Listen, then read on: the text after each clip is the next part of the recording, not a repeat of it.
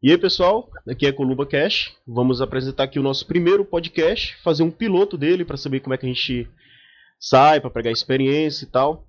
Meu nome é Felipe e o outro é o Pedro. E aí? E a gente tá aqui com o Elano Alves, né? Tranquilo. É nóis. Aqui para falar sobre um assunto que todo mundo, todo mundo ama ou deveria amar, que é justamente o RPG e, e questão de histórias e roteiros e tudo mais. Uhum. É, tu é formado em análise de sistema né, e desenvolvimento de jogos, não é isso? Exatamente. Peguei uma especialização em desenvolvimento de jogos digitais, onde lá a gente teve uma, uma base bem boa para poder estar tá falando sobre o assunto de hoje. Uhum. No caso do RPG, porque assim, eu conheço o RPG de mesa há um bom tempo, mas eu nunca assim joguei de jogar mesmo, mas acompanho. É, o, o RPG ele pegou muita força no Brasil, é, mas assim, lá para a década de 90, se não me engano, que começou a chegar. Que assim, RPG não foi um jogo lançado originalmente no Brasil em língua portuguesa, né? Quem tinha acesso ao RPG no Brasil era quem era de fora, que o jogo era lançado lá, não tinha o mercado para fazer importação do material para cá. Se eu não me engano, acho que uma das primeiras editoras brasileiras que, que se interessou em trazer o RPG para o Brasil foi, se eu não me engano, a Abril. Ela trouxe para cá o, o, acho que foi o D&D, a caixa básica do D&D. O livrinho? Isso. E a partir daí é começou a, a trazer. Ele era, ele era mais divulgado entre o pessoal que viajava para lá né, voltava para o Brasil falando do jogo para os amigos. Né? E assim, a gente sabe que no Brasil nem todo mundo consegue ler ou falar o inglês, né? que é o, o idioma original da maioria desses jogos. Né?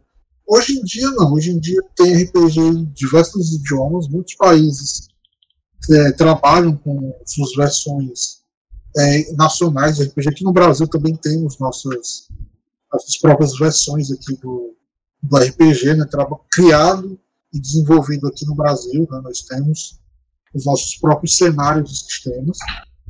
E assim, hoje o RPG é uma coisa que se tornou um fenômeno mundial, né, que está engatinhando no Brasil, mas tem muita empresa que já tá, já enxergou que o RPG existe e que já está de olho nessa galera que ama o hobby. É, porque eu lembro quando, quando a primeira vez que eu ouvi falar de RPG, eu não sei se vocês. Tu não, Elan, porque eu acho que tu deve já conhecer antes disso aí. Mas acho que eu e o Pedro. Uh, a gente. Eu pelo menos ouvi falar no jornal da Globo, não lembro se era fantástico. A galera falando dos, do, que RPG era do Satan satã, satanista, o que, aí a galera ia. Se você jogasse, aí perdia, aí a galera ia matar sua família e tal. Então isso aí é. é pelo menos eu. No Brasil tivemos uma fase negra realmente com relação a isso. mas, aí eu lembro e falei, mas como é que é? Mas a galera jogava, aí perdia, aí vinha alguém matava a família, uma viagem. Aí eu fui pesquisar e vi, obviamente vi que não tinha nada a ver. Mas, é, mas era uma história cabulosa. O primeiro ponto é que no RPG não tem essa de perder.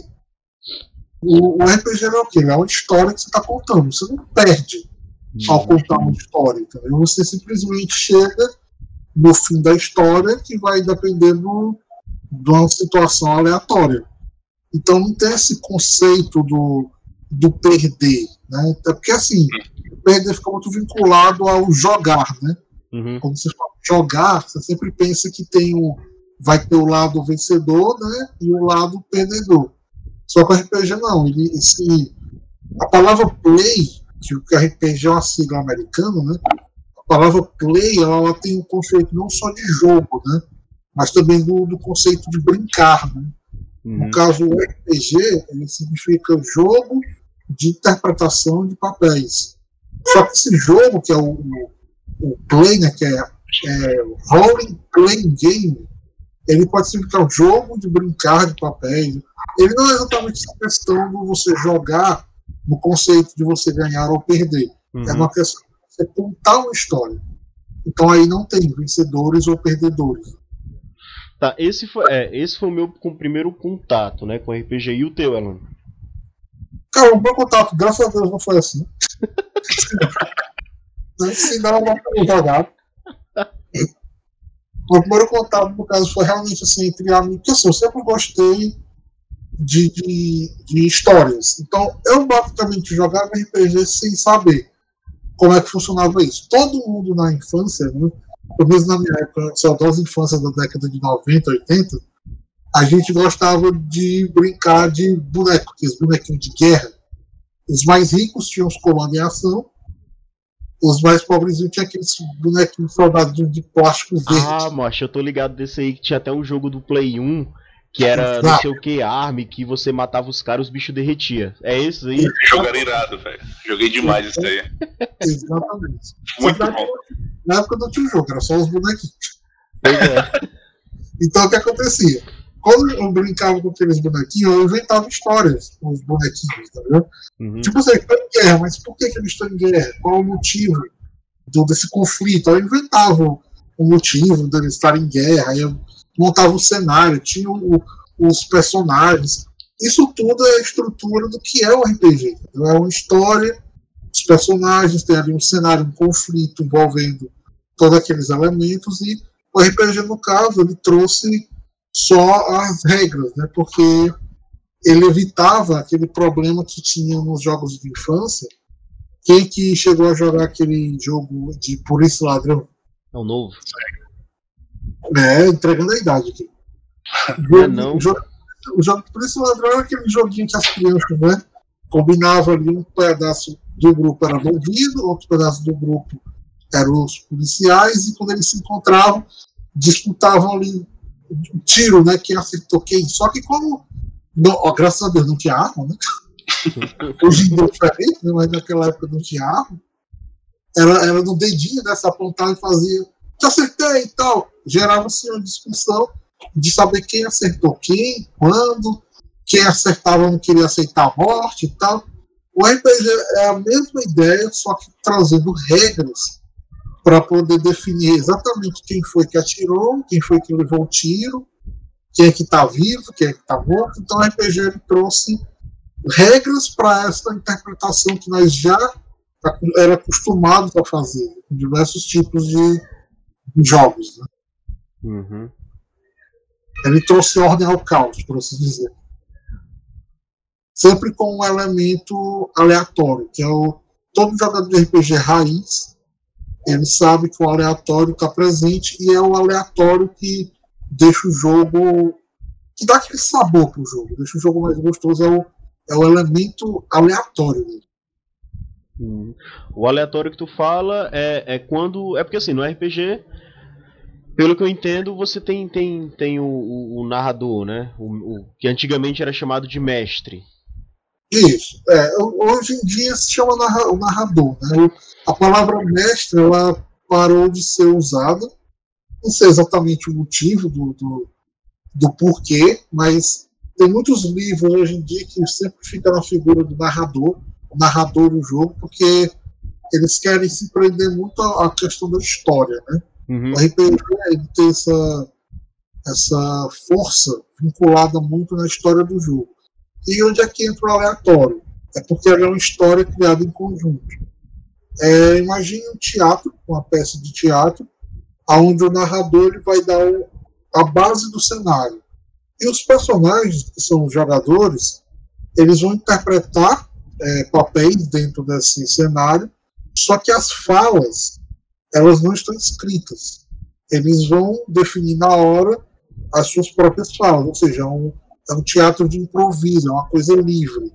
É aí que entra o aleatório, que você nunca sabe como as pessoas vão reagir a determinada cena, como eles vão, pretendem concluir determinado assunto. Aí vem o aleatório, que é o charme do, do RPG.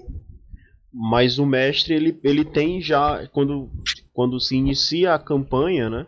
O mestre, o mestre, o narrador, é, ele tem tipo meio que um roteiro. Ele ah, vai começa assim, aí vamos no aleatório e tal. Tem, tem um começo, meio e fim ou não? É, o, antigamente os RPGs existiam assim, porque eles tinham dois modelos de criação do, do da história, né?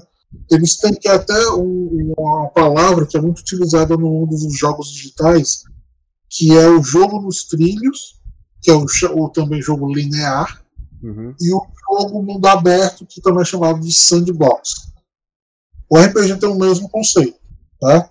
O, o jogo nos trilhos, ou o jogo linear, é aquele jogo no conceito de que o narrador prepara cada etapa do jogo.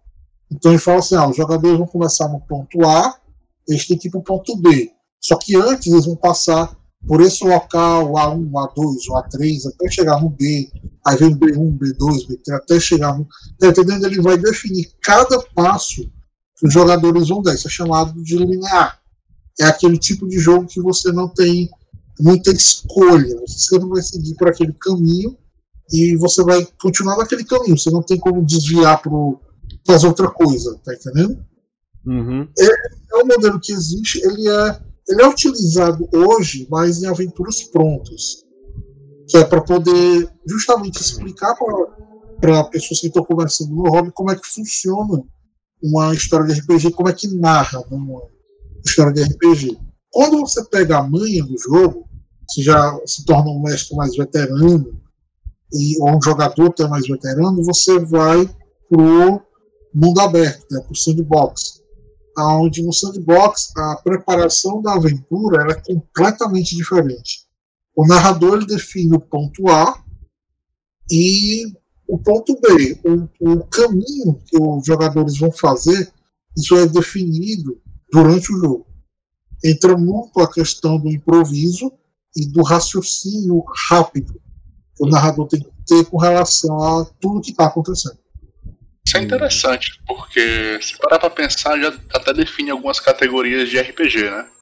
Por exemplo, eu acho que uma das coisas que mais assustam os novos jogadores é talvez a complexidade e talvez a duração de algumas partidas. É, o eu sei que contar a história, a duração dele depende muito do grupo, né? Aham. Uhum. Eu sei que não é regra, mas na teoria um, um RPG mundo aberto ele é muito mais extenso de duração né, e de possibilidades e muito mais rico do que um RPG linear. Obviamente depende mais do grupo, do narrador, mas seguindo a regra, né, tem, tem uma possibilidade maior de incluir mais pessoas no, na atividade. Ah, ele, ele, eu gosto muito de comparar o, o RPG com o, os jogos digitais porque ele realmente segue essa, essa ideia. É você imaginar assim: você tem todo mundo para você explorar. Né? Um jogador veterano ele tem a curiosidade de explorar o mundo. Um jogador novato, ele não sabe que ele pode explorar o mundo, tá entendendo? É, tanto que é assim, quando você narra para. que eu já tanto narrei para pessoas que nunca jogaram, nunca é, participaram do hobby, né? Foi o primeiro contato, como eu já narrei para veteranos. E só no ato de você descrever uma situação, você vê a mentalidade de ambos os jogadores. O novato, ele não sabe que ele tem a liberdade que o, que o RPG dá, que é diferente da liberdade de um, de um jogo eletrônico. Porque se eu te falo assim, vamos jogar The Witcher, ou então vamos jogar GTA, você tem um mapa aberto, aí você fala assim, ó, você pode ir para onde você quiser. A pessoa uhum. olha, vai, vai, tem gente que fica perdido. Olha ali e fala, vixe, o que, que, eu vou fazer primeiro? Onde é que eu vou? O que, que eu faço? É, é a, esse é o jogador novato mesmo que ele tenha um mundo aberto, ele não sabe o que, que ele pode fazer. Já um, jogador veterano, quando você fala assim, ah, você está em tal local, ele fala assim, eu vou fazer tal coisa, procuro tal, hum. tal. Tá entendendo? Ele já tem a manha que aquele mundo ele vai se moldar às ações que ele, que ele interpreta. Ele sabe que o, o narrador vai fazer isso para ele. Ele, vai, ele, vai, ele não vai chegar e falar assim, olha, o dono da loja tem tal coisa? Não, quando ele é veterano, ele fala assim: eu vou em tal local comprar tal coisa. Ele já predefine que naquele local vai ter determinada situação, porque ele sabe que o mundo é aberto e que numa determinada cidade faz sentido ter uma loja para vender coisas. Ah, entendi. É tipo assim, o novato, ele, beleza, ele chega na cidade, que o, que o mestre, narrador, criou, né, e explicou para ele.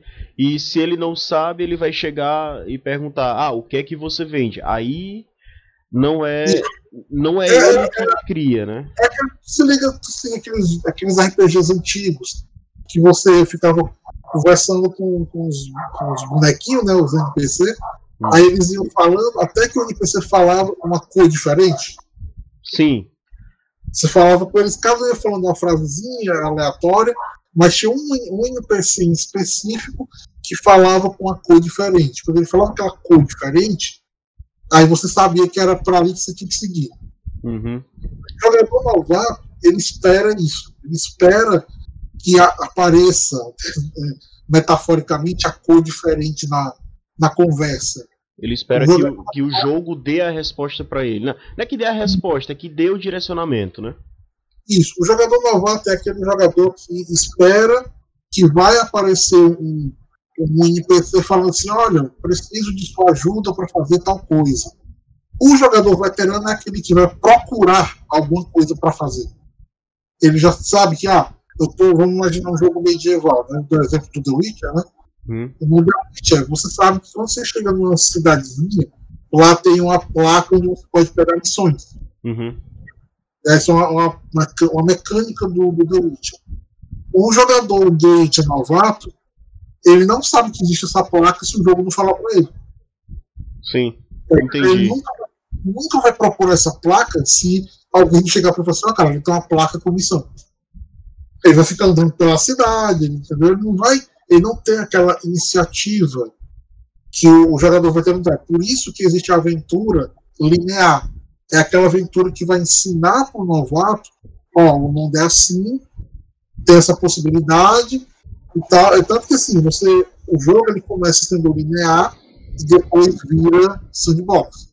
Uhum. Porque os jogadores eles sentem a necessidade da liberdade, é uma coisa natural que acontece no RPG. Eles têm essa necessidade de ah, agora eu vou fazer o que eu quero. Eu não vou esperar mais o, o, o narrador dizer que tem uma missão. Eu vou procurar alguma coisa para fazer. Tá entendendo? Tô ligado. Essa, essa liberdade do RPG é o que é o que apaixona, né? É, eu, é, eu já acompanhei o, tu mestrando, narrando, né, um, um, um RPG é, de zumbi. Isso. Tu, como é que. Como, assim, porque quando o mestre ele precisa criar aquele mundo, né? Como é que. Tu, obviamente você pega algumas referências de, de coisas que, que, que já existem e você adapta para aquele mundo ou você tipo consegue criar algo do zero é... Bom, o RPG assim o, o que é que são os chamados livros de RPG né os livros de RPG eles contêm duas coisas. Eles contêm a regra, que é justamente aquela questão, por exemplo, um jogo de zumbi. Em determinado momento, um jogador decide que ele quer pular o muro para procurar alguma coisa dentro de uma casa. Uhum. Como é que você define se ele conseguiu pular o muro? Você vai olhar as regras. Ali nas regras vão dizer, ó, o jogador pula o muro, ele precisa de tal coisa, tá, tá, tá, é aquela mesma situação assim, ah, o jogador pega, o companheiro é, é, é ferido, o jogador quer pegar o companheiro, botar no ombro e correr. É as regras que vai definir se o jogador tem capacidade de fazer isso. Quão forte ele é, o quanto de peso ele é capaz de carregar. Essa é a parte mecânica do, do, do RPG, certo? Que está tá contido no livro. O outro aspecto do livro é apresentar um cenário. O uhum. livro de RPG ele tem aventuras de exemplo, que é justamente para a pessoa ter uma noção de como é que é um jogo de RPG, mas a parte principal do livro é apresentar somente o cenário. É dizer como aquele, o que é aquele mundo, como aquele mundo funciona, para você criar histórias dentro daquele mundo. Certo? Então, é, funcionam os livros de, de RPG. Eles não têm a história. Então, o que, é que acontece? Quando a pessoa joga já há muito tempo, ela conhece vários livros de RPG, então ela conhece vários sistemas de, de RPG, várias mecânicas de RPG. Então tem mecânicas que são mais agradáveis do que outras para determinadas situações. Então, um mestre veterano, um narrador veterano, ele vai escolher a melhor mecânica para a história que ele quer contar. Então, assim, não existem RPGs próprios de zumbi? Existem. O RPG temática já, o livro com temática zumbi, com as regras bem definidas, existem. Mas eu gosto de pegar o, o, o tema zumbi de forma mais genérica. Pegar mais elementos de jogo, de filme, e misturar com o sistema da minha preferência. Tipo, você pode criar um, um RPG de mesa de zumbi. É, posso estar errado. Tipo, pegar baseado no, no Resident Evil, que é armas biológicas, e misturar com a temática daquele filme do, do, do, chinês lá, do, dos coreanos, é, é. Eu não lembro. Não, o nome do filme, tu lembra, Pedro? Qual dedo da Netflix? É, não, é um que, que tipo, o cara vai entrar no trem do Zen, do Zen algum curso do tipo, que, que aí do nada começa ah, um pouco sim, de zumbi. Sim, tô ligado. Tô ligado, tô ligado. Então, dá para fazer essa mistura. Não, a, a apresentação do cenário é muito interpretativa. Porque ele só vai dar para os jogadores justamente o. Ele vai é, dizer qual é a limitação que o jogador vai ter. Porque, por exemplo, eu vou narrar um jogo de zumbi, né, um exemplo.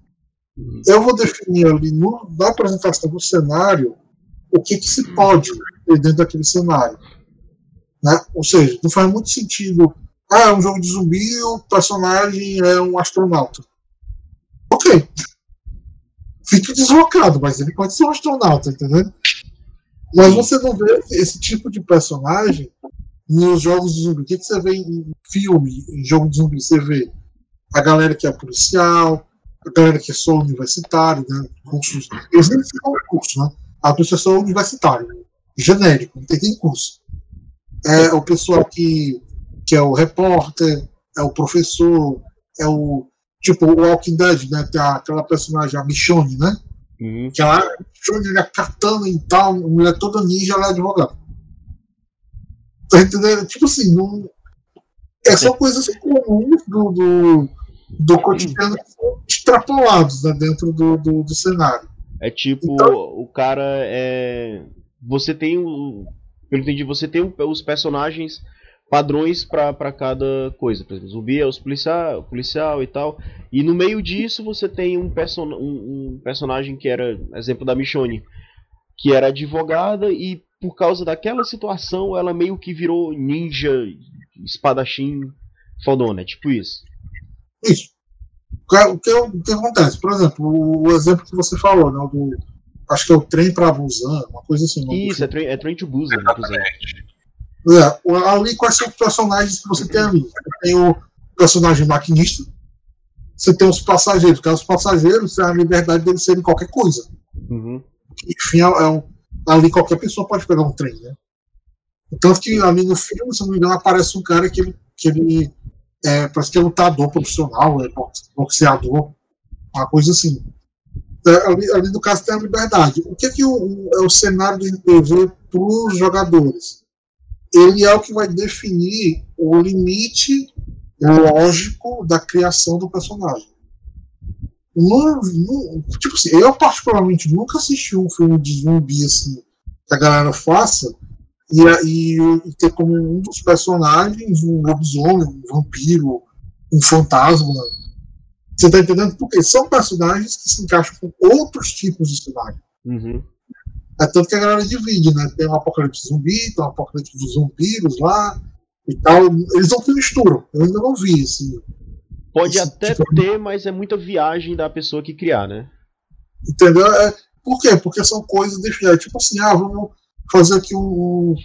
Claro que isso, isso, é, essa limitação, ela nunca pode ser imposta ao jogador, ele nunca pode ser proibido de criar alguma coisa. Claro, ele tem que criar algo que seja lógico dentro daquele cenário. É, um jogo de zumbi, um jogo de zumbi geralmente é o quê? São seres humanos uhum. tentando sobreviver ao apocalipse zumbi. Não faz sentido ele criar um, um personagem que, ah, o meu personagem ali vai ser um cachorro que fala. Não, é, Você tirou a essência do, da coisa, tá entendendo? Ele quebrou totalmente a regra daquele mundo. Uhum. Tem que ficar dentro daquele cenário. Essa limitação que algumas pessoas podem ver de forma negativa, na verdade, ela é só para poder deixar o cenário fazendo sentido, né? fazendo é tanto que essa regra ela, ela tem dentro dos livros de RPG, até mesmo com relação a quando as pessoas vão fazer o, o, os personagens, né? dar nome aos personagens. Que essa galera, um, um, jogador tenta ser muito engraçadinho, que não é proibido, mas ele tenta fazer aquele personagem muito piadista, muito fora da curva dentro do, do daquele jogo, você quebra um contrato social. O contrato social do RPG é uma coisa muito importante. Uhum. É, isso é, mudando, é só abrindo um parênteses, esse negócio de tipo você colocar um personagem muito piadista, eu vou levar um pouco mais para para cinema. Você vê se assim, eu considero um erro nos filmes da DC, porque quando você pega a DC, o universo lá deles, ele, ele é mais. Não é que seja mais sombrio, ele é um mais sério.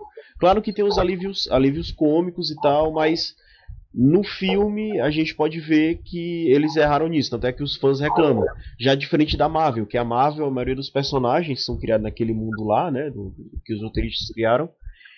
Eles são de você tem, para praticamente quase todos eles têm um, um humor na então no, no, RPG também tem essa parada, né? Tipo, se você criar um personagem, você tá lá no mundo de zumbi e você do nada coloca um personagem humorístico lá, meio que quebra, né? A... É, é, é, um contrato social. O contrato social do RPG ele vai abranger justamente. Ele vai ter essa cláusula aí dentro do contrato social, entendeu? Os jogadores do contrato social vão definir que tipo de jogo eles querem jogar. Esse contrato social, ele é o quê? Ele é antes do. do de, tipo assim, é antes de começar o. Ou é na criação Isso. do mundo? É, o, a criação do mundo é uma coisa que o narrador faz antes de tudo. O contrato social é quando o jogo vai começar. O que, que é esse contrato social? Ele é definido três coisas. Ele é definido os limites psicológicos dos, dos jogadores reais, ou seja, quais são os temas que podem ser abordados dentro do, do RPG. Porque como o RPG é uma história livre, você não sabe para onde aquela história vai. Tá entendendo? Uhum. E, e, o contrato social ele vai definir justamente, ele vai dar aquela, aquele norte para o grupo até onde eles podem ir.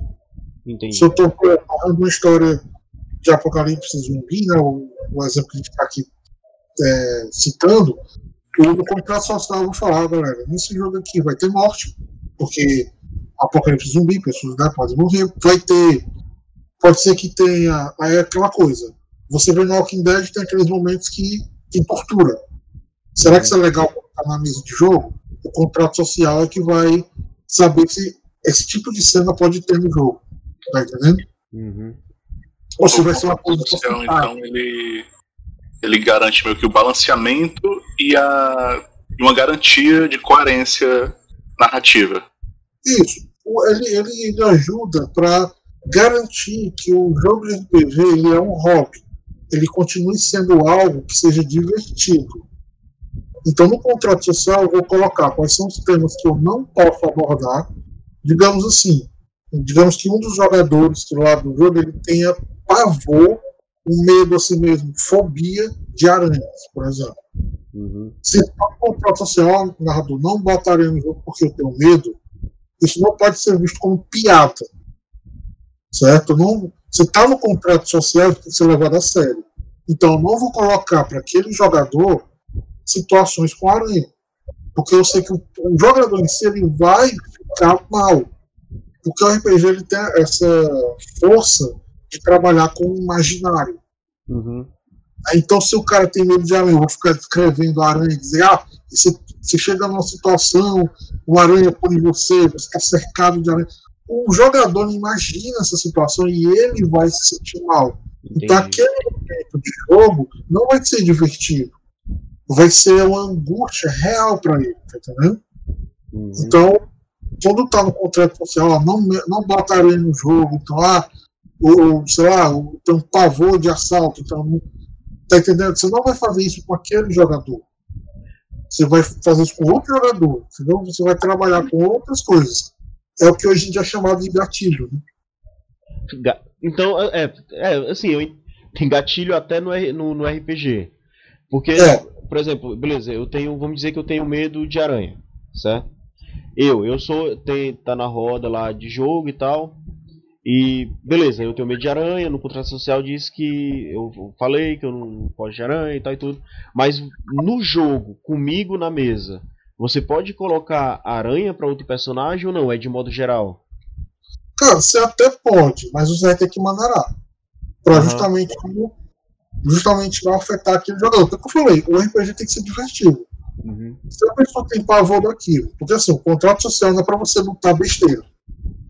Não é pra você lutar coisinhas que, ah, ah eu, eu não gosto de barata. Não pode ter barata de nada. Se você tem pavor, é outra história. Mas barata voadora todo mundo tem pavor, então é, é praticamente tem todos, né? Não? É asterisco, social. Mas a barata voa não existe. É, é foda. Então, é assim, tipo assim, no contrato social você vai botar aquilo que realmente te incomoda, tá entendendo? Uhum. Realmente, por exemplo, eu, é, quem, quem gosta de RPG sempre procura se alimentar de RPG. Então eu procuro muitos é, programas no YouTube e tudo mais que falam sobre RPG, que, que tem o pessoal jogando. E eu já vi, um contra... eu já vi o pessoal montando um contrato social onde uma das moças falava que não queria nada no RPG que simulasse assédio sexual, porque ela tinha passado por uma situação dessa e ela se sentia mal com isso. Uhum. Qualquer menção a esse tipo de assunto, ela não se sentia bem. Então o narrador tinha que fazer a história rolar, mas se fosse ter uma situação como essa, ele não poderia dar ênfase, ele teria que passar passar o plano, por assim dizer, né? Porque é. aquela jogadora se incomodava realmente ali. Ela ficava com o psicológico dela abalado quando esse tema vinha à tona. E não seria divertido para ela estar numa mesa de jogo tendo que re relembrar a situação que ela viveu. É meio, é meio que tipo o, o mestre, né, o narrador ele joga a situação, mas de forma rápida, só para informar que naquele mundo tem esse tipo. É tipo, é, você tá num exemplo é, num cyberpunk. É possível ah. criar né, um RPG de cyberpunk que normalmente tem essas coisas, né? até cortando aqui você só um momento. É o que acontece no jogo do World of Warcraft. Uhum. Se você pegar o, as coisas extras do jogo, tipo as revistas em quadrinhos do World of Warcraft, além da revista em quadrinhos, você tem o quê? Uma guerra entre várias raças. Sim.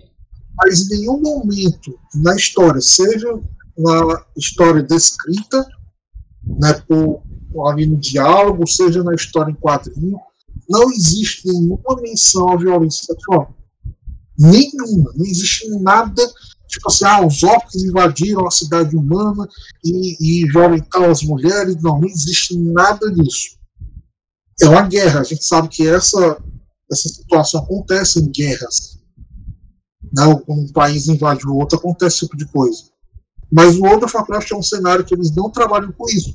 E se você ver os desenhos das personagens, ela tem aquele, aquele padrão que o pessoal gosta de fazer quando desenha mulher, né? Faz ela com os seios fartos, coxa grossa, uma roupa mais sensual. Mesmo assim, com esse tipo de, de desenho, né? É, que hoje em dia até o povo não gosta muito de usar, mas com esse tipo de, de desenho não tem essa menção. Não existe essa essa situação dentro daquele ambiente de guerra. Já em outras histórias, em outras histórias, existe esse tipo de menção. Pois é. Esse... faz parte. Ah. Tá é, esse negócio de, de tipo. Esse negócio de tipo. Ah, não pode ter é, na guerra. Obviamente, você sabe que em guerra existe é, escravidão. O, o, o, ganhador, ele. É, o ganhador é. O cara que vence a guerra, né? ele vai escravizar o, a, a nação, né, o país, o, o, vilarejo que ele invadiu. As mulheres, obviamente, vão sofrer esse tipo de, de, de assédio e tal. E, isso, tu já, já chegou a assistir o jogo, o jogo, o filme Jogos Horazes lá da lá da Katniss? Já, já. O filme e o livro, eles têm um exemplo de contrato social. Qual é? No livro, tem uma parte do livro, quando eles estão falando sobre o distrito lá onde a Katniss vive, no livro tem um determinado personagem que ele, que ele é tipo um soldado que toma conta do, do, do distrito lá, ele tem uma patente elevada, que toma conta do distrito, que algumas mulheres, para conseguir comida, elas fazem favores sexuais para esse cara. Uhum. Isso não passa nem batido no filme. Pois é, é, era isso que eu, é isso porque eu chegar. Não é, um, não, não é um intuito, tipo assim, na guerra tem isso, tem. Mas não, a gente não precisa, o criador, né, a produtora do, do jogo, a gente não precisa mostrar porque quem sabe, quem já estudou sobre guerra, sabe que isso existe. Então a gente não precisa mostrar. Então essa, eu, eu na minha opinião, eu acho que essa galera que reclama, ai, se eu não me engano, teve um jogo de, de história que a galera tava fazendo, eu não vou lembrar a produtora, eu sei que era para lançamento para PS4 ou PS5, não lembro. Que a, a, os militantes lá estavam querendo eh, impedir que o jogo fosse lançado porque iam mostrar os índios dos Estados Unidos antigamente e eles estavam dizendo que era apropriação, que não sei o que e tal. Então, eu nesse caso é porque tem um jogo que precisa mostrar porque ele está contando um relato histórico, né? Mas isso não tem nada a ver com, com o fato do, do próprio contrato social, porque tipo é, é histórico, tem que estar, tá, né? Ó, existe um livro de RPG, é, ele é um sistema, na verdade, que ele é dividido em diversos livros, que é o sistema GURPS. Ele é um sistema muito antigo e, e ele é um sistema que ele trabalha muito com história. Então ele tem o GURPS Samurai, o GURPS Japão, se não me engano. É o GURPS Japão, GURPS Roma, GURPS Bandeirantes, GURPS é, As Cruzadas. E tem vários temas, são temas históricos reais. Certo? Uhum. E, por exemplo, a gente sabe que na história do Brasil, quando a galera chegou aqui para poder fazer aquela, aquela desbravar né, o, o Brasil, a gente sabe que a galera fazia um inferno com os índios. Uhum. Isso é uma coisa que está na história do, do Brasil, tá ligado? A galera fazia um inferno com os índios. Então, no livro lá, eles não é, citam exatamente isso, tá entendendo? É uma parte que está na história, mas ali eles não dão ênfase nessa, nessa situação. É, é não, basicamente são pontos né, que estão subtendidos na história, mas que por um certo motivo que pode chocar, abalar pessoas, não são expressos na narrativa. Não. Por quê? Ali é o contrato social do que você quer abordar dentro daquele jogo. Talvez para grupo seja interessante ver toda a realidade daquela situação. Mas aí é o contrato que aquele grupo fez. É, eu falei que o contrato é três partes. Né? Uhum. A segunda parte do contrato, depois que saiu do que não pode ter, né, que é justamente os gatilhos, uhum. depois que você trabalhou os gatilhos, você vai para a segunda parte, que é o contrato que diz Galera, como é que vocês querem que esse jogo seja? Qual vai ser o tema, o tom que a gente vai dar para esse jogo? Porque se é um jogo, vamos imaginar, Vampira Máscara, é um jogo muito famoso aqui no Brasil, fez muito, muito sucesso junto com o Dungeons Dragons, Vampira Máscara foi líder do mercado por muitos anos.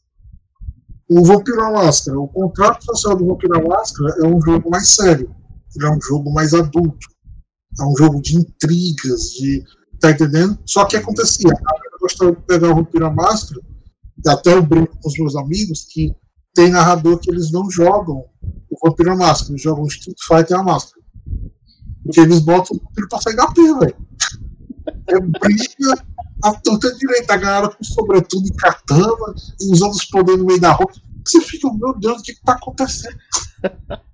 Mas é porque os jogadores permitiram isso, né? Tipo, no contrato ele tá. Pode, pode ter. foi o, o, contrato social que aquele narrador fez. Galera, vamos jogar o, aqui o vampiro. Pronto. É tipo a diferença do filme Blade pro filme Entrevista com o Vampiro. Uhum. É, que no Blade, o ênfase do Blade é o quê? Mais ação, né? É ele lutando e tal, aquela coisa toda. No entrevista com o vampiro é mais o drama, né? Contando a história, de como é que é as coisas. Aquilo ali é o contato social. Você está abordando o mesmo cenário, um cenário de vampiro, só que de um lado você tem a galera concordando em usar o vampiro de uma maneira é, mais hollywoodiana, com efeito especial, a galera lutando, usando os poderes, e aquela coisa toda, e já tinha uma galera que usava o, vampiro de uma forma mais séria, com, com temas e debates profundos, porque o vampiro tem muito gatilho dentro do vampiro, tá ligado? É tanto que o próprio livro avisa isso. Lá dentro que o, o vampiro é um ser imortal. Só que para ser imortal ele precisa do sangue dos humanos. Como é que ele consegue Ele pede, ele prende a galera e arranca a força, ele tá entendendo? Tem muitos temas dentro do, do, do vampiro que a galera acha chocante. Então isso tem que ser refletido dentro da mesa. O que, que os jogadores aceitam para aquele RPG. É um vampiro porradeiro, a galera, sobretudo, katana, óculos escuros e desce da porrada, ou é uma coisa mais séria que aborda temas como escravidão, como, como tortura, como. Tá entendendo esse tipo de, de coisa? Como, como é que é esse jogo? Isso tem que estar dentro do contrato social. É, entendi. É tipo, ah, vai, é o vampiro do filme lá, o clássico do Castlevania, ou o, o vampiro do jogo Castlevania, né? Tem os dois são diferentes, né? É, é a maneira que até você vê no roteiro, é a maneira como você trabalha o, o tom do, do cenário. Que, vou dar um exemplo que eu gosto muito de usar quando dou palestra, do seguinte, imagina, o que é o tema? O tema é o que é a história. Então o tema da história, ela vai, ela vai lidar com sequestros e doenças mentais. Caraca, como assim? Não é não. Aí fica aquela coisa. Aí se eu falar, ah, eu vou trabalhar essa história, mas eu vou colocar nela um tom de comédia. Aí você, como é que você vai trabalhar esses temas tão conflitantes? Comédia e, e, e sequestro. Como é que pode isso? Você vai, eu vou falar, eu vou trabalhar esses dois temas, eu vou botar o humor dentro desse tema, vai ter um personagem nessa história que vai ter transtornos mentais e ele vai ser o, o alívio cômico da história. Aí você imagina, não, esse filme não pode sair. A galera aí da militância deve estar querendo cancelar o filme, não pode. Mas que filme é esse? Procurando não. Aí, aí procura o filme, todo mundo em pânico 2, todo mundo em pânico 1. Não, procurando não. Todo mundo em pânico o Todo Mundo em Pânico 2 é o, é o que fez o do, o do, o do Jigsaw lá, os Jogos Mortais, né? Que começa com um cara que pra ele se soltar, ele tem que acertar alguma coisa no cesta. Ele sequestra um jogador de basquete. Aí eu quero jogar um jogo, aí beleza, aí pra se soltar ele tem que jogar alguma coisa na cesta de basquete. É tipo. Você pega tortura e sequestro e joga um. Uma comédia mó avulsa que meio que funciona, porque é tão irreal, pelo menos pra mim, né? É tão surreal a parada que, tipo, pô, isso é engraçado. É, o contrato social ele vai definir esse tipo de coisa. Ah, eu vou jogar aqui um jogo medieval. Eu posso jogar um jogo medieval sério, a lá Game of Thrones, onde tem intrigas, traições. Ali, ali você tem a, uma linha Ali não tem bem e mal, né? Tem um alumínio que fica pairando ali. A galera, a galera nunca faz uma coisa por ser bonzinho. Ela tá fazendo uma coisa porque tá tendo um ganho em cima daquilo, né? É, o benefício para sua sua família. Não, ali você não vê exatamente quem é herói, quem é vilão, se é que tem herói e vilão na história. Aí você vai pro lado dos Senhor dos Anéis. É medieval também. O Senhor dos Anéis tem rei, no Senhor dos Anéis tem os cavaleiros. No Senhor dos Anéis tem a, a galera lutando. Tem tudo, tem todos os elementos medievais. Só que no Senhor dos Anéis você sabe exatamente quem são os heróis e quem são os vilões. Você não vai olhar para um orc. Ah, o orc. Qual foi a situação de vida desse orc? Qual foi a criação, o ambiente a qual esse orc para que ele seja. Não, ele é um orc. Será que o pai do orc era o Codre e batia na mãe orquinha? É uma forma. melhor tinha. Tá, é tipo assim, Dani, você não é o orc, mata ele. Ah, Tá entendendo? Não tem essa, essa questão dúbia. E é, ambos são cenários medievais. Tá entendendo? uhum. E mesmo se você está trabalhando num cenário. Você está trabalhando no mesmo cenário dentro de Já um, tem, já tem. dentro de um tema diferenciado, entendeu? Ali é o contrato social de como você vai ver aquele ambiente. E o que, que você vai trabalhar dentro daquele ambiente. Exemplo, Senhor dos Anéis não tem tortura. Senhor dos Anéis A gente sabe que existe porque tem uma guerra e tal, mas eles não mostram. É isso que tá dizendo, né? Exatamente. Senhor dos Anéis não, não, tem, não tem, por exemplo, questão do é, incesto, né, nudismo, sexo. São, é- são temas que não são trabalhados dentro do, do Senhor dos Anéis. Tá entendendo? Existe, mas não, não é citado, não é. Não é uma, uma coisa que tá lá, tá entendendo? Uhum. É, é um ambiente mais leve, por assim dizer, né? É como se fosse uma, uma coisa pra família, né? Uhum. Então, é tipo assim, cara, é aquela coisa. Quem é que assiste Game of Thrones na televisão da sala? Assisti a primeira. Eu, eu, eu, eu- Podem me julgar, eu só assisti a primeira temporada porque eu pensei, pô, pra eu assistir cena de sexo eu vou no Xvideo. Cada episódio era 3 ou 5 do. Eu já pensei, tanto incesto é esse, minha galera se pegando. É anão com 30 prostitutas, 10 travestis, o que diabo é isso? Aí eu não, mas eu. Pô, pra ver, pra ver cor medieval eu vou pros seus anéis, ou pros seus anéis e pra ver Taria eu vou pro Xvideo.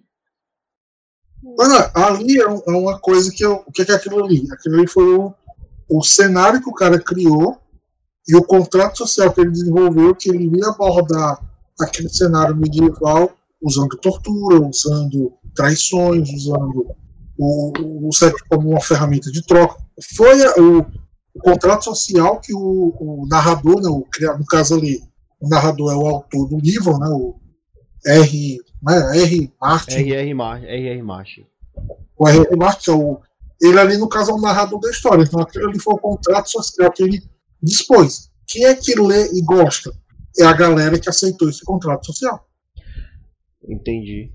É, é Então, isso é um exemplo de mesa de RPG.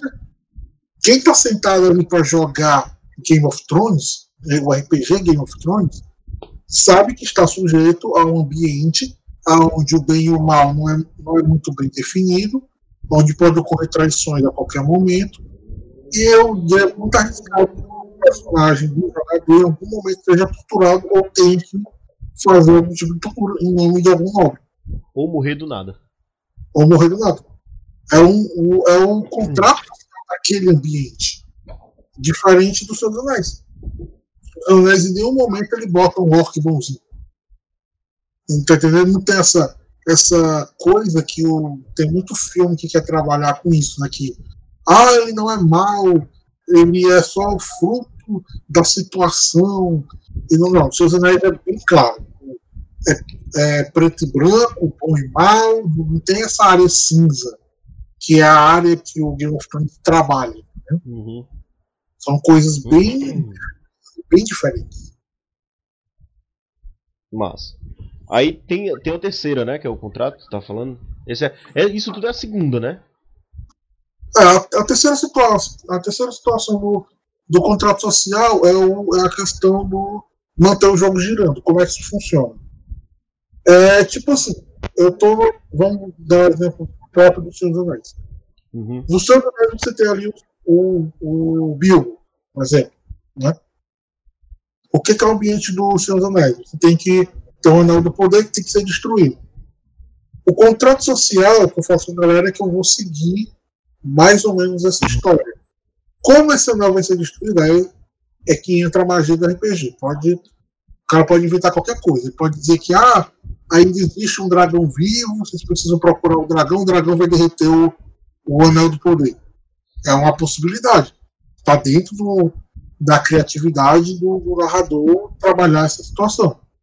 Uhum. Né? Então, o livro fala que os dragões morreram, mas pode ser que tenha sobrado que está escondido, sei lá. Ninguém sabe. Você pode trabalhar com esse tipo de coisa. Agora, o que, que o contrato social vai evitar que o jogador faça? Que ele destrua o jogo com é, situações estúpidas, como assim?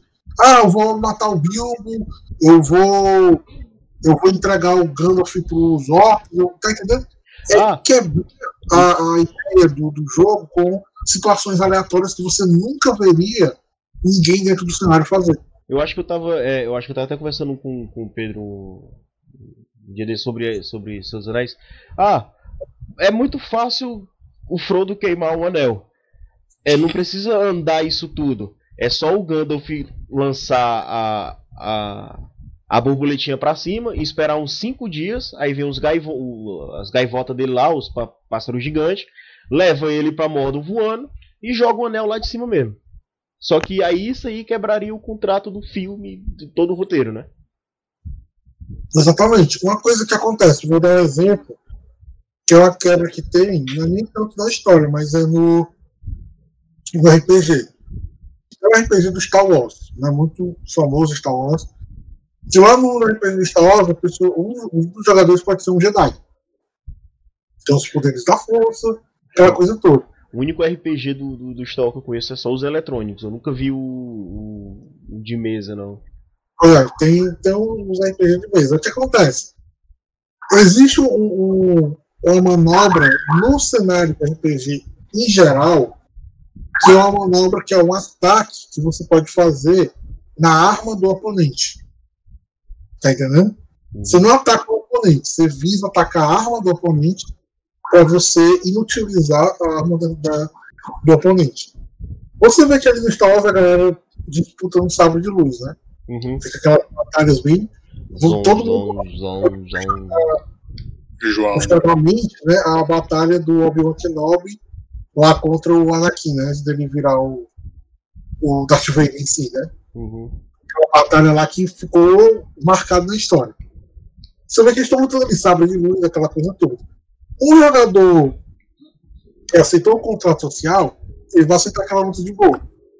Tá, tá, tá, tá, tá, tá, beleza. Um jogador veterano que não aceita o contrato social, o que ele faz?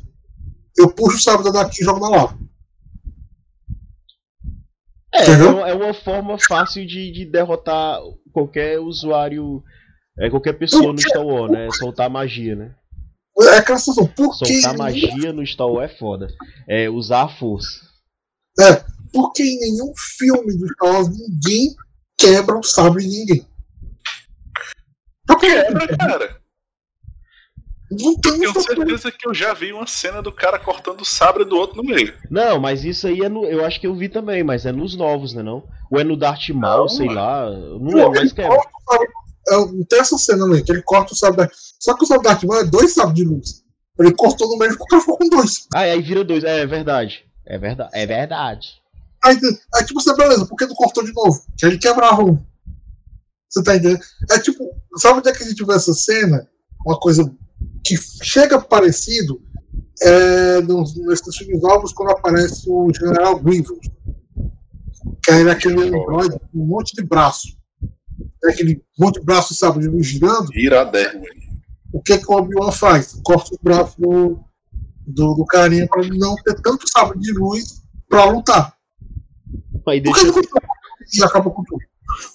É, porque aí é o roteiro, né? Aí vai acabar. É isso que entra assim do contrato, né? Ele não. O que, que, é, que é justamente essas situações? Essas situações é o contrato social para que a história continue. É justamente o, o falar assim, a história acabaria aí. Entendeu?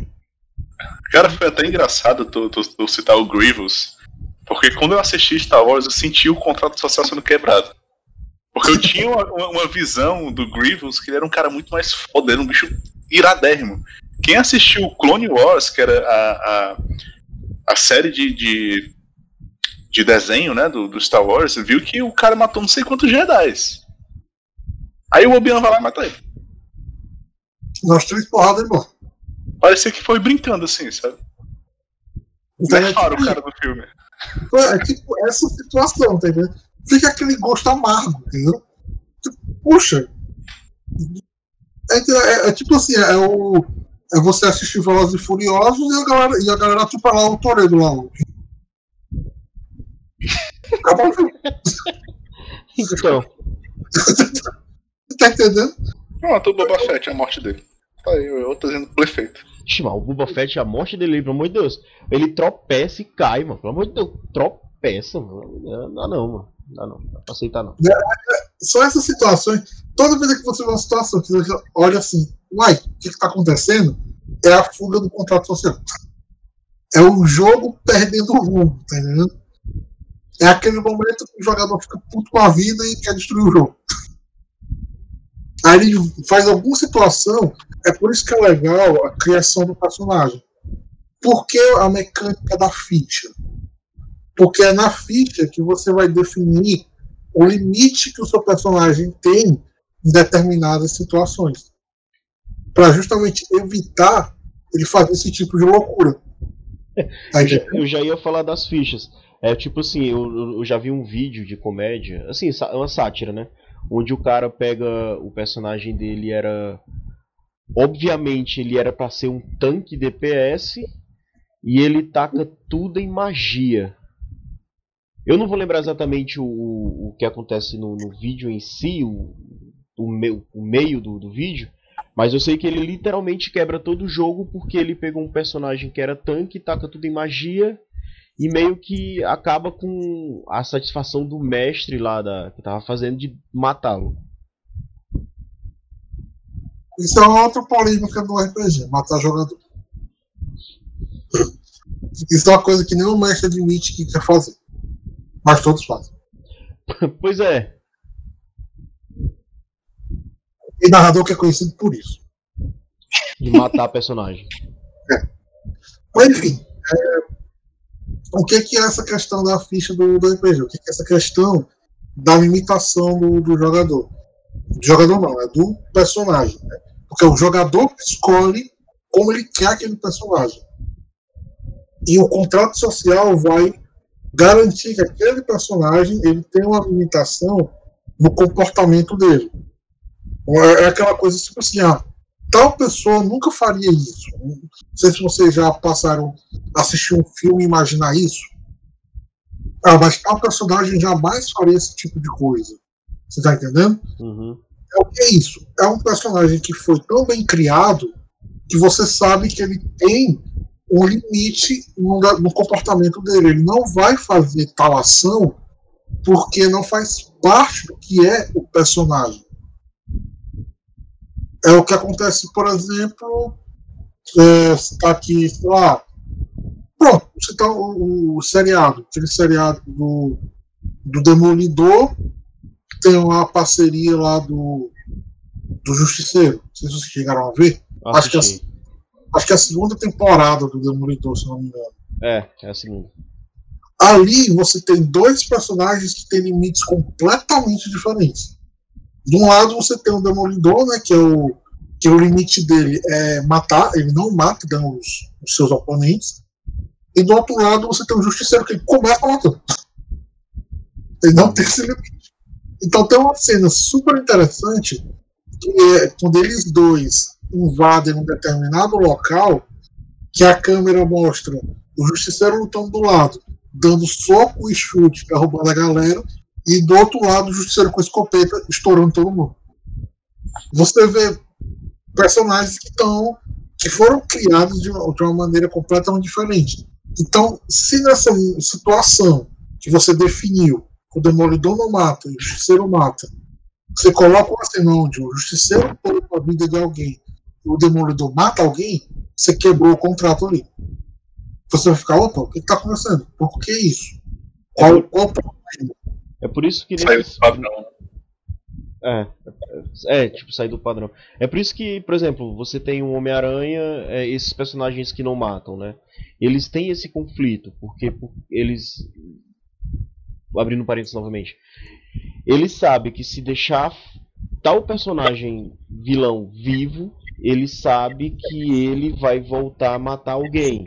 Mas ele também não pode matar porque vai contra o princípio dele. Ou seja, no caso do RPG seria isso. Ele não pode matar porque vai contra o que está descrito na ficha, né?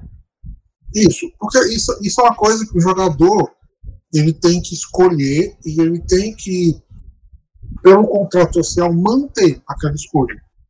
Se ele criou, se ele criou um personagem que ele é bonzinho, ele tem que se manter bonzinho. Ah, mas eu não posso mudar? Pode. Mas essa mudança, ela tem que ser aos poucos e ela tem que estar embasada em alguma situação na história.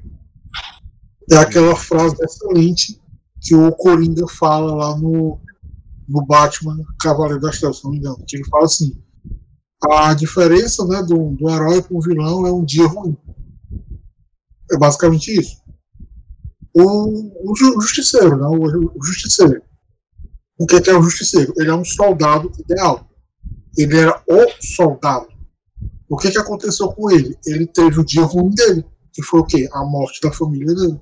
Uhum. A partir daquele ponto, ele gerou a mudança. Ele saiu daquele padrão soldado ideal, seguidor de ordens, para um justiceiro, aonde ele vê a lei, o sistema, né, o sistema judiciário, ele vê o sistema judiciário como um sistema falho e ele vai corrigir a falha desse sistema matando os criminosos, porque ele vê que o sistema libera os criminosos, então ele vai caçá-los para poder corrigir essa falha. É, ele, ele não muda do nada. Para quem conhece a, a, o Justiceiro, sabe que, tipo assim, ele não, não foi. Ah, a família morreu no dia, no outro dia ele já saiu matando. Não, ele meio que tenta fazer com que aquilo que ele acreditava resolvesse, aí viu que não resolvia, aí, ah, já que não resolve, eu vou. É, eu não sei no seriado, mas nos quadrinhos, porque eu acompanho o dos dois, né? Eu sei que nos quadrinhos ele dá um tempo para que a polícia faça alguma coisa. Porque é, a polícia é isso aí mesmo. Foi que matou a família dele e ele está esperando a polícia, a justiça, fazer alguma coisa né, lá pro, pelo crime ocorrido. E isso nunca acontece. Aí é que ele Sim. vira a chave, né? Uhum. Que aí ele se torna o que, o que é. Tanto que ele é o único. Se você for ver todo o, o patamar de personagens da, do, do coisa lá, né, ele é o único que tem essa característica de tirar todo mundo. Poucos, poucos personagens têm essa característica que o, que o Justiceiro tem, que é que lá geral, tá ligado? Sim. Isso é bem interessante, velho, porque me lembrou também uma situação do filme que eu tava reassistindo, uma série de filmes que eu tava reassistindo um dia desses, que é Jogos Mortais. No, nos primeiros filmes você vai se acostumando com o jeito do Jigsaw dele jogar. Ele deixa as pessoas vivas, ele não mata diretamente as pessoas, né? as escolhas das pessoas vão dizer se elas vivem ou não. Por mais que seja louca o, a situação que ela tá no, no jogo dele, né? Só que quando faz a transição de quem arma os jogos, do Dixon para Amanda, você vê que tem uma mudança e você reconhece que não é o padrão né, do Jigsaw. Você vê que, que realmente não, não, era ele, e você acha isso estranho, você vê aquela quebra do padrão de comportamento do personagem.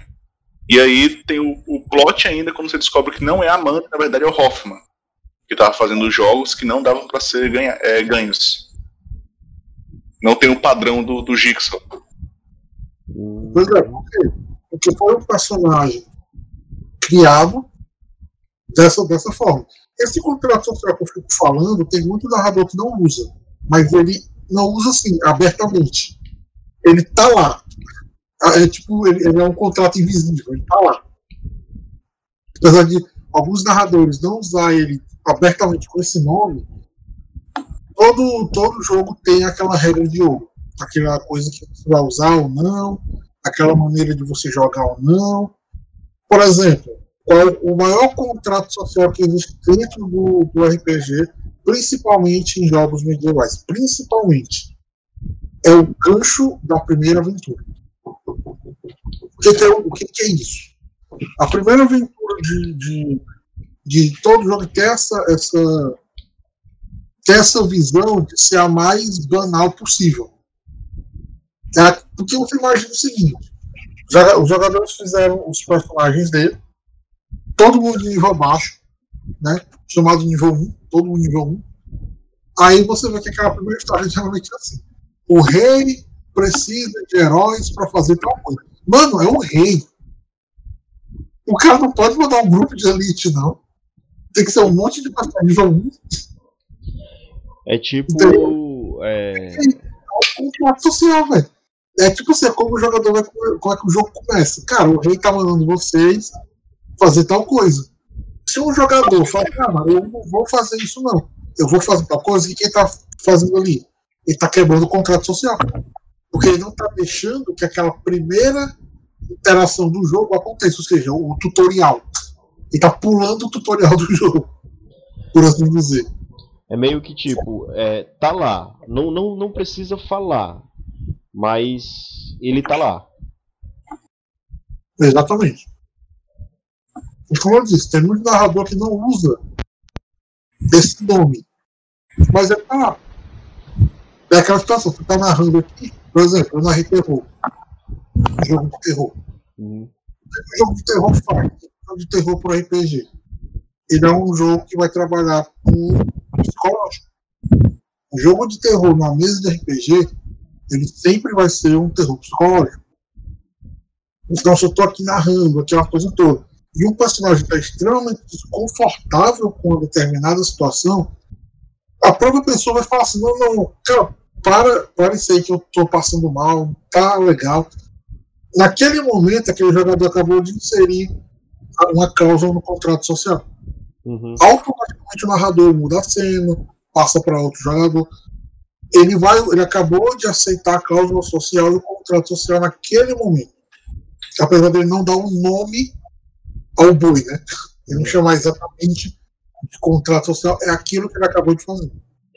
Mas aí entra naquela, naquela segunda, né? Que é tipo. É, eu sei que determinada coisa pode.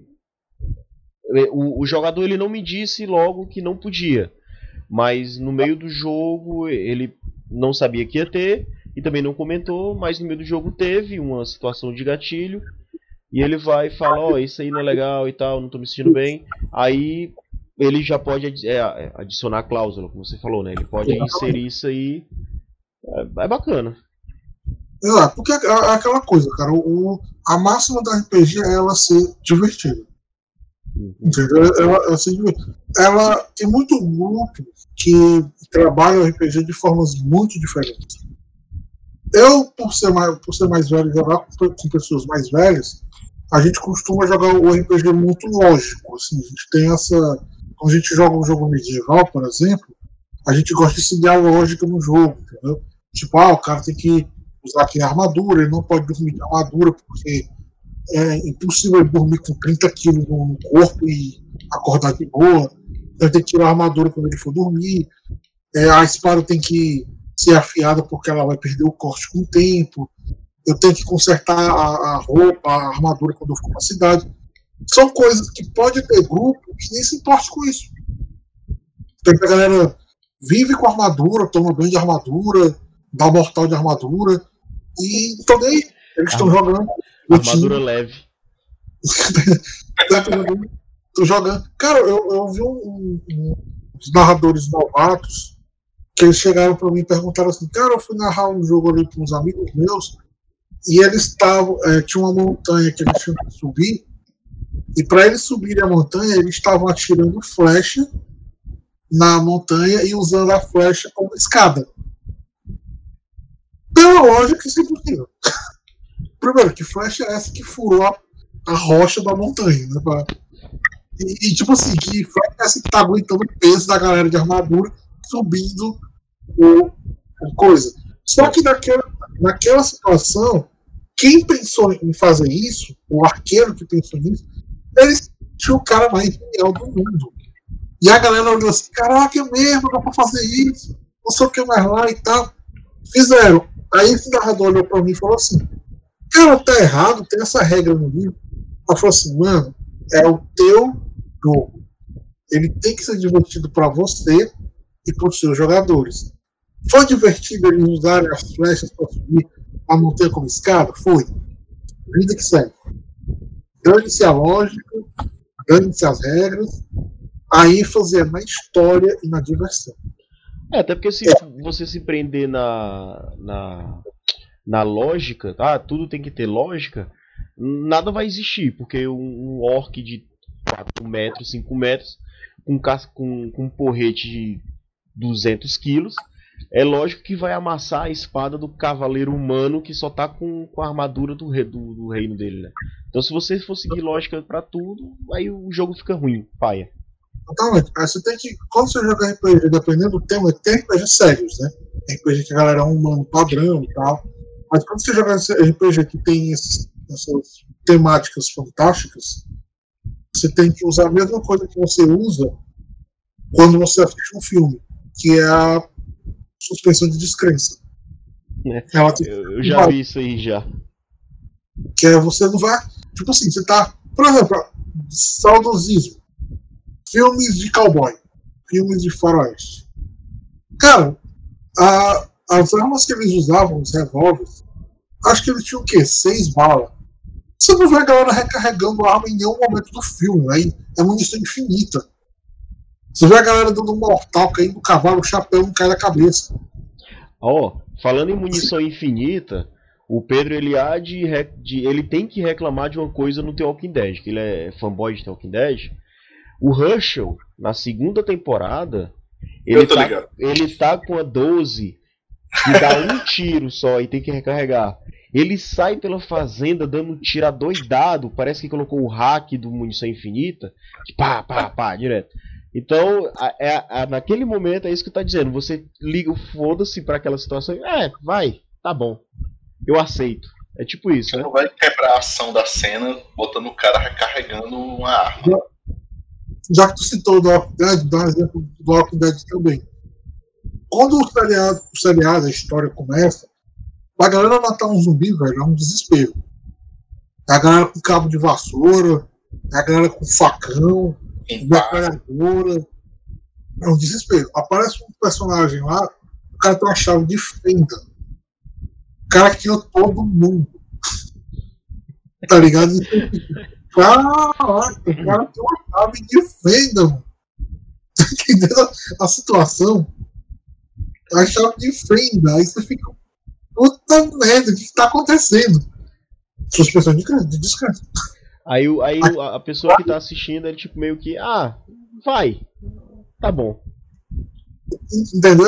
É essa situação, é esse tipo de coisa que tem que estar tá dentro do, do, do RPG para poder ver se o jogo vai ser divertido ou não. Jogos Furiosos. Né? Walking Dead. Tipo, Velozes Furiosos, cara. Aquilo lá que é em Dubai, que eles atravessam um prédio, outro não, ali, ali é super real, viu? Ali, se você fizer na, aquela cena, não teve nada editada, ali dá para fazer. o cofre no Velozes Furiosos, cara, arrastando o cofre no, você acha no Rio de Janeiro. Tipo assim, é cara, você, você assiste a parada e tipo assim, ah, não, vai. É, o, vai. O Pedro acho que ele ia defender o The Walking Dead alguma coisa aí, o que era, Pedro? Não, eu ia assim, é, é em relação à, à chave de fenda. Naquele episódio, o Herschel tava com medo da Andrea fazer besteira. Então ele recolheu as armas, guardou, e ela tava limpando a pistola dela, então ele só devolveu a dela. Né? Como, como o, o. Meu nome dele, cara? Toto, velho? Não, do, do que era amigo do Rick. O Shane, mano. Shane. O Shane tava ensinando como limpar uma, uma pistola. A pistola da Andrea tava toda desmontada. Então ela não tinha muita. muitas armas ali. Teve que apelar pra arma branca. Mas é realmente. Tem esses negocinhos mesmo. A parte do não tem como defender, não. É, o Herschel com munição infinita e hack de no reload tá foda. Ali não tem, tem defesa mesmo, não. Mas não, então, basicamente sim. O RPG ele tem essas duas coisas, né? É a suspensão de descrença e o contrato social. Mas. Se tivesse. Ah, pode falar, falei. Não, falei. Se tivesse alguma coisa pra tu, pra tu dizer assim, no, no quando tu vai, né, vai narrar uma de RPG que tu dissesse que isso aqui é, é a minha assinatura, geralmente tem nos meus jogos de RPG, o que é que tu diria que tu coloca mais? É, eu tenho uma assinatura nos meus jogos que é o seguinte: independente do que eu esteja narrando, isso os meus jogadores que, que já jogam há anos, eles sabem independente do que eu esteja narrando, a minha marca registrada é colocar de copo. Eu posso estar narrando coisa, o terror mais cabeludo do mundo, da galera tenso pra caramba. eu vou colocar um alívio cômico. Isso é uma coisa minha. Não é uma coisa que seja regra do, do RPG. A regra do RPG é se divirta. Essa é a única regra que existe no RPG. Se divirta. Pra se você se diverte montando uma ficha super poderosa, hum. converse com a galera, porque existem jogos que isso é bem visto. Se você se diverte criando um personagem que é todo doido, ah, não sabe o que, que faz da vida, existe jogo para isso. Mas RPG é aquela coisa, é um jogo social. Então a primeira coisa que você tem que fazer é falar. Conversar com, com o seu narrador, conversar com, com o seu grupo. E, e assim, os estereótipos, o que são os estereótipos? É aquelas coisas clichê depois de um tempo, você que está jogando, você começa a se cansar do clichê, cansar do que é o, o estereótipo do, do padrão, e você começa a procurar outras vertentes daquele mesmo tipo de personagem. Entendeu? Tipo assim, ah, eu, começo, eu vou jogar um jogo policial. Qual é o estereótipo do policial em todo filme? É aquele personagem sériozão, é o, é o cara que nunca erra um tiro, o cara luta com cinco pessoas e não se arranha. Ele é um fodão. Quando aparece um, aquele policial que se arrebenta durante a luta, não acerta todos os tiros, é piadista, você quebrou o estereótipo. E a galera passa a gostar mais daquele personagem do que do outro. Tá, tá entendendo? Tipo, assim, nas tuas aventuras narrando, né? É, mestrando, alguma, alguma situação assim que, te, que, que já te marcou, no caso do sentido assim, pô, eu não pensei nisso, mas esse jogador aqui ele fez e me surpreendeu. Já tem alguma? Tem, tem, uma, tem uma cena que eu guardo na, na minha memória que, que tá, tá tipo assim, tá tatuado na memória. É uma cena que eu tava narrando um medieval fantástico, né? Uhum os jogadores, eles tinham que. Eles já estavam num nível legal, certo? Não eram fraquinhos, não. Já eram, já eram personagens já veteranos de batalha. Eles estavam é, atravessando uma ponte para chegar lá na, na casa do vilão. Vou botar assim, bem genérico. Estavam indo lá para a fortaleza onde estava o vilão da história e eles precisavam atravessar uma ponte. Embaixo dessa ponte tinha um rio de ácido. Né? Então eles estavam. Os jogadores eram, eram três jogadores. Eram um guerreiro focado em arco e flecha, um feiticeiro e o outro era um paladino, que é um guerreiro abençoado pelos deuses. Eles estavam né, é, caminhando por essa ponte quando aparece um dragão, no caso, um dragão negro, para quem joga RPG sabe que o dragão negro, ah, uma das habilidades dele é a imunidade ao ácido. Então aparece esse dragão negro e ele abocanha o feiticeiro. Morde o, o feiticeiro e mergulha dentro do, do ácido. Quando ele desce mergulhado no ácido e passa por debaixo da ponte, cara, o jogador do Paladino ele nem contou até dois. Ele só fez olhar para mim e falou assim: Ele no ácido nas costas do dragão. Mano, foi uma cena muito irada. Esse paladino pulando dentro do ácido pra cair em cima do dragão, dando porrada no dragão pra ele poder libertar o, o feiticeiro. Foi uma cena muito épica, velho. Muito épica. Aquela coisa da galera ficar vibrando assim na, na mesa, porque foi muito legal. Muito legal mesmo. Aí isso entra na parte do, do, do aleatoriedade, né? Porque você. A, ninguém na, lá na mesa imaginou isso aí. Exatamente. Isso é, isso é a parte. É, é, o que eu digo. O aleatório do RPG é o que faz o charme do, do jogo. Tá entendendo? É o que, é o que deixa o, o jogo mais interessante. É essa situação que assim. Eu criei, eu inventei que ia ter um dragão para eles enfrentarem naquela ponte. Uhum. Mas eu não sabia como eles iriam reagir àquela situação. Né? Eu não sabia como eles, eles fariam a, aquilo. Não queria esperar que o paladino pulasse dentro do, do ácido para poder salvar o, o feiticeiro, tá entendendo? Eu uhum. nunca queria fazer isso. Quando ele fez, foi muito incrível, porque era algo que foi inesperado para todo mundo. Ninguém esperava o, o, Paladino fazer uma coisa dessa. E, e, o legal é porque essa atitude que ele tomou ficou super coerente com o personagem dele. Ele era um personagem que ele se sacrificava pelos outros. Ele sempre tomava a frente, ele era o líder do grupo. Então ele realmente se sentiu responsável pela vida do, do feiticeiro. Então ele ia fazer tudo para salvar a vida do feiticeiro. Então isso, ele, o jogador, ele conseguiu entrar dentro do personagem para raciocinar rapidamente tudo isso. Isso que tornou a cena espetacular. Tá massa. É, para quem, pra quem não, não conhece muito RPG, já é umas boas, pelo menos um bom conhecimento, né? Porque quem, quem conhece RPG sabe como, como funciona. Eu, por exemplo, jogo mais RPG eletrônico, então, tipo, Final Fantasy, Ragnarok e tal.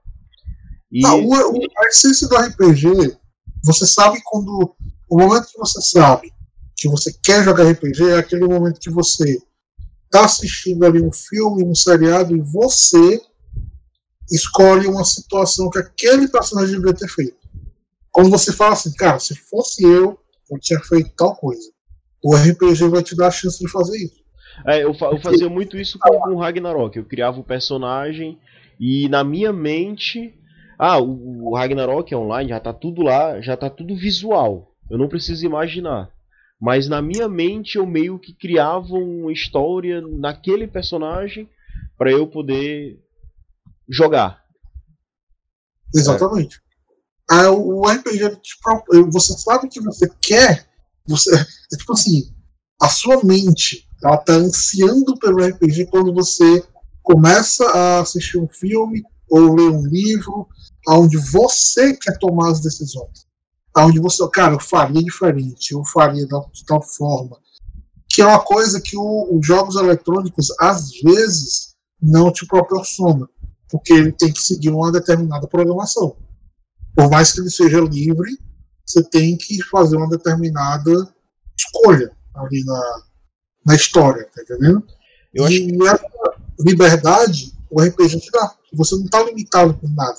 Você faz a escolha que você quer. É, eu acho que. Não sei se tu já jogou. Ah, já jogou, a gente estava conversando antes de, de começar o podcast. É, sobre The Witcher. E tipo, The Witcher pra mim ele, ele não, não me marcou tanto, mas eles eu, eu demorei uns seis anos para jogar The Witcher. Tipo, The Witcher foi lançado, seis não, uns três, é quatro, por aí. Ele The Witcher foi lançado, aí eu só vi o visual, só vi o gráfico, o 3, tô, tô falando do 3. Aí eu, ah, não vou jogar isso não. Aí demorou um tempinho, ele tava baratinho, 30 conto, aí eu comprei. Aí eu, eu fui jogar. E ele praticamente me proporcionou isso quase, quase tudo, porque você tem um personagem onde na, nos diálogos você pode. Tem quatro opções de coisas que você pode fazer. Obviamente é limitado porque é só quatro, mas tipo, dá ao jogador uma coisa que você não tinha antes. Que é tipo, ou você mata o personagem, ou você ajuda o personagem, ou você é, ajuda e depois mata, e por aí vai. Então o The Witch ele tem essa, essa variação mais para o RPG, né? Exato. Aí o, o, a, o Witcher dá uma liberdade muito boa, mas obviamente por ele ser um jogo eletrônico, ele pode trabalhar com a infinidade da mente humana. Então ele, tá, ele tem a limitação da programação, isso é óbvio, é um jogo eletrônico. Só que quando você vai para o RPG, você tem a infinidade da sua mente para você jogar ali na mesa. Porque você você vai estar jogando em uma máquina chamada mente, onde ela não tem limite. Você está jogando dentro da mente do seu narrador. Hum. O narrador fala, ó, tal elemento, você faz tal coisa. Cadê a limitação? Não existe. Você está usando sua criatividade, o narrador está usando a criatividade dele. Ambos estão usando a mente. E a mente, cara, ela não tem limite. Pode ser criado histórias extraordinárias, situações inusitadas, coisas que você nunca iria ver. Normalmente você vê ali. Esse é o charme do RPG. Exato. É uma coisa que acontece no mercado dos jogos, é uma coisa que você vê acontecendo entre as empresas, é chamadas empresas é, Way, né, que é a, as empresas gigantes de mercado, e as empresas chamadas indie.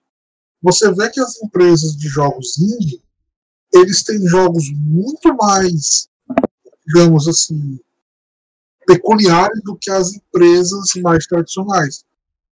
Porque as empresas tradicionais eles têm esse medo de tentar algo novo que o indie não tem. Tipo assim, cara, uns anos atrás, vocês até não sabem o que eu estou falando, há uns anos atrás, ah, os jogos indie, né, quando começou a bombar jogo indie, cara, um dos jogos que fez maior sucesso foi o Super Meat Boy. O que é, que é esse jogo? Você é um pedaço, você é um garoto que não tem pele, é um pedaço de carne e tem que salvar a sua namorada que era um band-aid num mundo de serra Que viagem é essa, mano? O que está acontecendo? É uma, é uma liberdade que o, o indústria indie trouxe para os desenvolvedores. O outro jogo, você é um pedaço de pão. Já viram esse jogo? Iron Bread. Exatamente. Isso é um pedaço de pão que o que você tem que fazer? Você tem que se passar manteiga, da geleia, sei lá, e entrar na torradeira. Mano, que viagem é essa? É a liberdade do. É a liberdade do jogo do, da indústria indie, que é, uma liberdade, que é a liberdade do RPG. Você faz o que você quiser dentro daquele, daquilo que aquele cenário lhe permite fazer. É, é, é, os indies.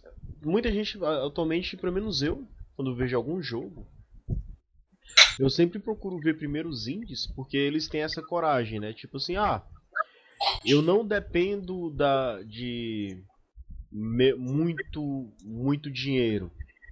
Então eu vou fazer. Se render, show. Caso contrário, tipo assim, eu fiz, tá lá. Em algum momento vai vai atrair público. Exato. É livre, velho. Ele não depende de acionista, ele não depende de aprovação de conselho, nem nada. Tem equipe lá, então individual, pronto. A imagem dele, né? Ele ainda está formando a imagem dele. É tipo assim, por exemplo, você consegue imaginar a Nintendo lançando um jogo tipo com demônio, sangue, destruição? Hum, é meio difícil. Por quê? Porque ela já tem aquele perfil, ou seja, a Nintendo criou um personagem Nintendo, onde o comportamento dele é oferecer jogos para a família. Ele não vai trabalhar jogos com temas muito violentos e tal, porque aquele ali foi o personagem que ele criou para o mercado. A gente conhece a Nintendo, a gente sabe que a Nintendo faz jogos de temática infantil, temática para jogar em família. Esses jogos bem tranquilos, né, por assim dizer. Né, é, o, é o perfil dessa, dessa empresa. Diferente do Project, Project Red, né, que foi a empresa que lançou The Witcher. Ele já tinha um perfil, é tanto que o Cyberpunk, o polêmico, né, Cyberpunk 2020 ele foi tão hypado porque a galera acreditava tanto no perfil da, da Project Red do, devido ao The Witcher 3, a galera já, caraca, o Project Red é irado, ele fez esse jogo aqui e coisa e tal, a galera já tinha aquele perfil da empresa e ele acreditava tanto no perfil da empresa que quando eles anunciaram outro jogo, a galera não foi nem atrás. Já choveu já choveu compra. Como é que, que é a compra adiantada? É, é, compra antecipada. Pré-venda, é. Pré-venda. Choveu pré-venda. Por quê? Porque a Project Red criou um personagem que foi o personagem que nos entregou The Witcher 3 e esse personagem mudou o comportamento quando foi lançar o Cyberpunk. Eu, eu tenho uma teoria sobre o Cyberpunk 2077 que é o seguinte: O jogo é bom. O problema dele é que existiu o The Witcher 3. Porque você tem o, o, os jogos da Watch Dogs, é, é, é, cheio de bug. Do nada o carro voa. É, você tem jogos que, que o leopardo lá do, do Far Cry começa a se tremer todinho e vai pro espaço. E a galera Nossa. gosta e acha legal. Já no, já no Cyberpunk é que a galera tipo, ah, pô, jogo bugado, jogo inútil, não presta, não sei o que. Então, pra mim, o erro do, do Cyberpunk é ter existido The Witch 3. O erro, o erro, o erro, sabe como é que se corrigiria o lançamento do Cyberpunk 2020? Você, você precisaria usar uma, duas palavras. Você corrigiria o lançamento do Cyberpunk 2020. Acesso antecipado. é tipo Man's Sky você acabaria com todos os problemas. Até hoje, todo mundo ia estar elogiando esse jogo pra caramba, porque ele estava em acesso principal. com essas duas palavrinhas, você a Project evitaria a falência. É, é, também acho. Mas e para mim, pelo assim, eu não joguei, mas vi, vi as gameplays e tal. A única coisa que me incomodou no Cyberpunk foi o fato das sombras ser meio bugada. Agora, personagem andando em T, atravessando parede, é, eu como jogador eu acho engraçado. Então, pra mim é válido. Eu não reclamaria por causa disso. É, né? Só que a cara tá esperando o padrão The Witcher, né? É, por isso que eu disse que é por isso que eu disse que o erro dele foi ter criado The Witcher 3. É, esse, esse é, é, uma, é, um debate para outro podcast. não é não? Tem mais alguma dúvida aí, Pedro, sobre RPGs e tal? Algo que perguntar Elano? Pô, eu acho que não. Eu acho que. Na verdade, tinha, tinha algumas que foram respondidas já, automático. A parte do clichê era uma delas, que eu ia falar com ele. Mas já teve esse gancho do clichê e foi, passou por tudo já. Tu tem alguma Quer compartilhar teu Instagram, tuas redes sociais pra galera assinar? Te seguir? Ela... Não, melhor não. Caramba, o cara, o cara tá sendo seguido pelo FBI, velho. Melhor deixar não, não, quieto. Deixa dar encolha mesmo, deixa dar encolha mesmo. Então, pessoal, valeu. Esse é o primeiro podcast. Até a próxima. Episódio piloto. Valeu, pessoal. Valeu.